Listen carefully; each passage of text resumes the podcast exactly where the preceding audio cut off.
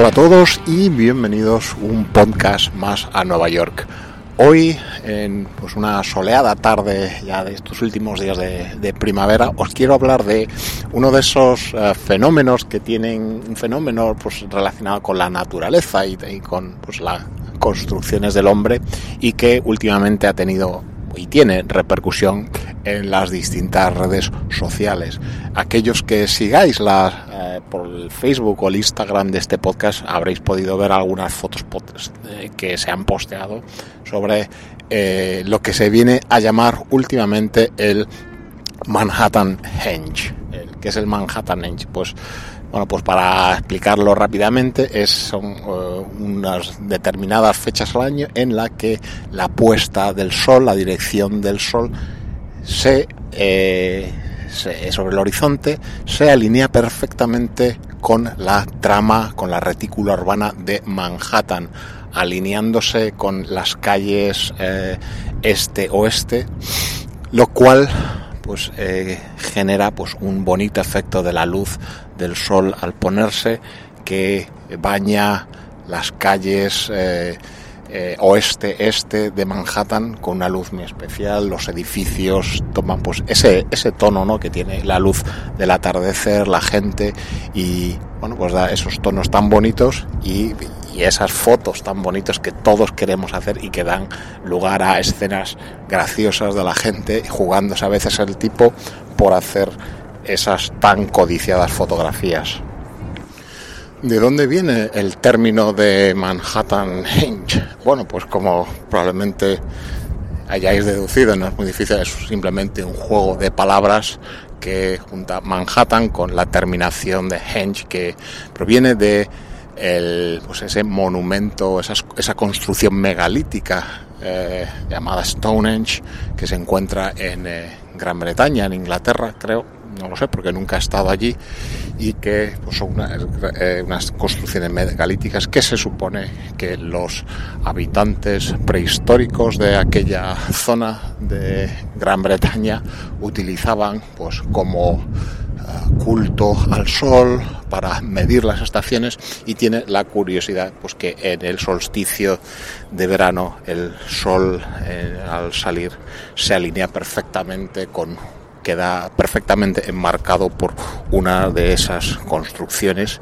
y se supone pues que eh, el conjunto tenía una función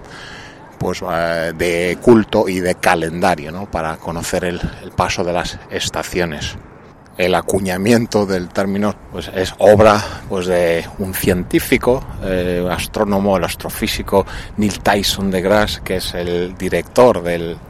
eh, pues del planetario, del observatorio aquí en Nueva York y que nos dicen que pues que en una de sus visitas como niño a, ese monumento pues le marcó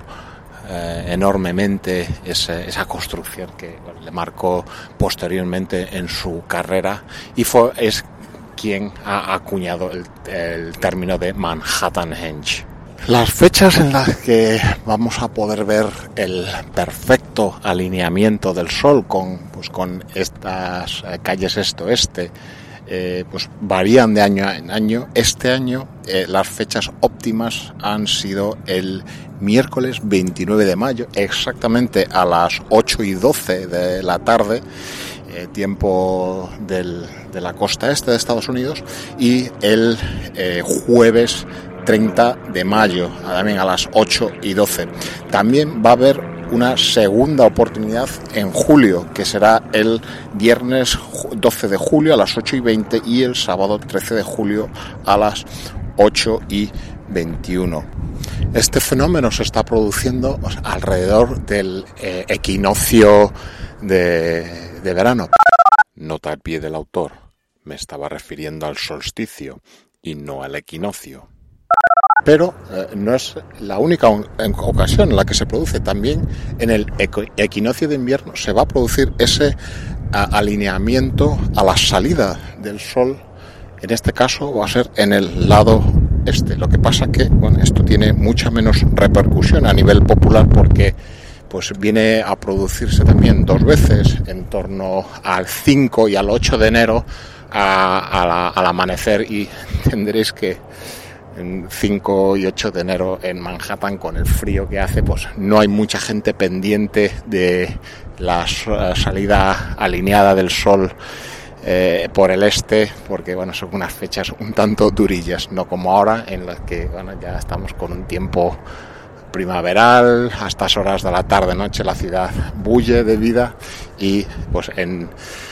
unas eh, localizaciones determinadas que son óptimas para la visualización de este fenómeno, pues eh, es donde vamos a ver, eh, sobre todo en los pasos de cebra, gente que se para, mm, pues como digo, muchas veces jugándosela ahí, jugándose el tipo en el tiempo en el que está abierto el semáforo.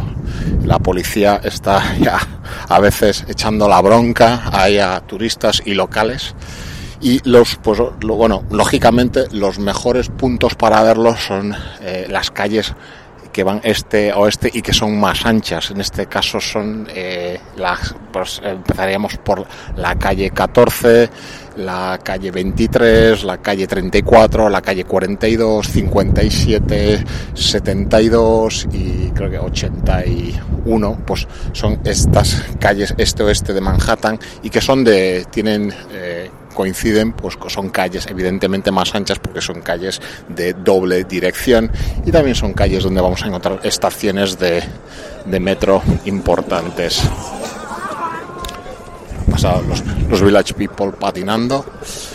Bien, pues como decía, un fenómeno con mucha repercusión en las redes sociales y que, bueno, pues es una de esas curiosidades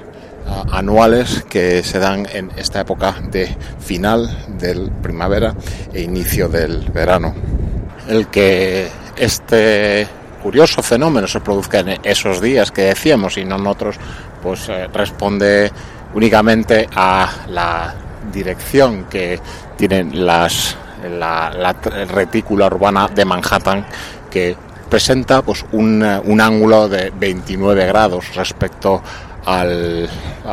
pues al eje del, del, norte. Y bueno pues fue una responde eh, un tanto a la orientación que tiene la isla de Manhattan y pues al planeamiento que se hizo en su momento eh, el llamado Commissioner's Plan donde se dibujó esa retícula un, plan del que hemos hablado ya en este podcast alguna vez.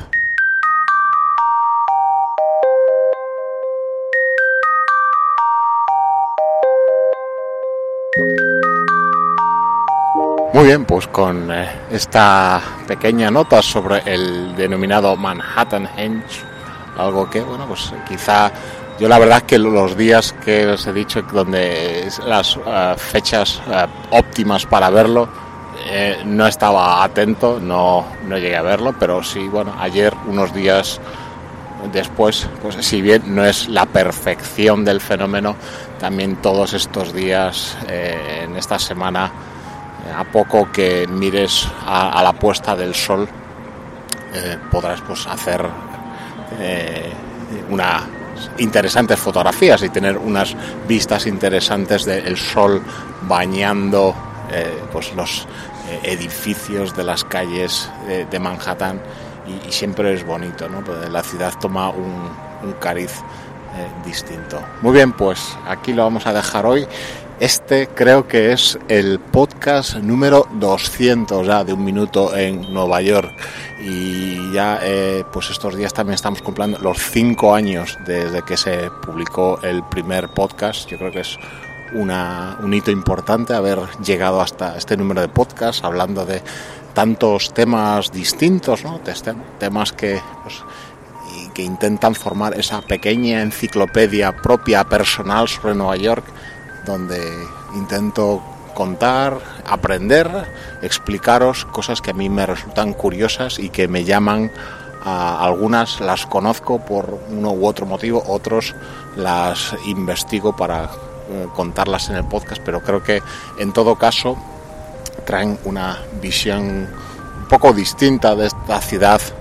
un poco tratando de alejarse pues de las típicas guías turísticas que realmente profundizan muy poco en tanto para esta ciudad como cualquier otro lugar del mundo en lo que es el funcionamiento de la ciudad, su historia, su modo de ser y eso es lo que trato de traeros aquí en este podcast y agradezco a aquellos que lo lleváis siguiendo desde entonces o os habéis incorporado más tarde. Bueno, decir que pues seguiremos trayendo temas que puedan generar tanto interés por mi parte como para el vuestro. Nada más, hasta el próximo número de Un Minuto en Nueva York. Un saludo.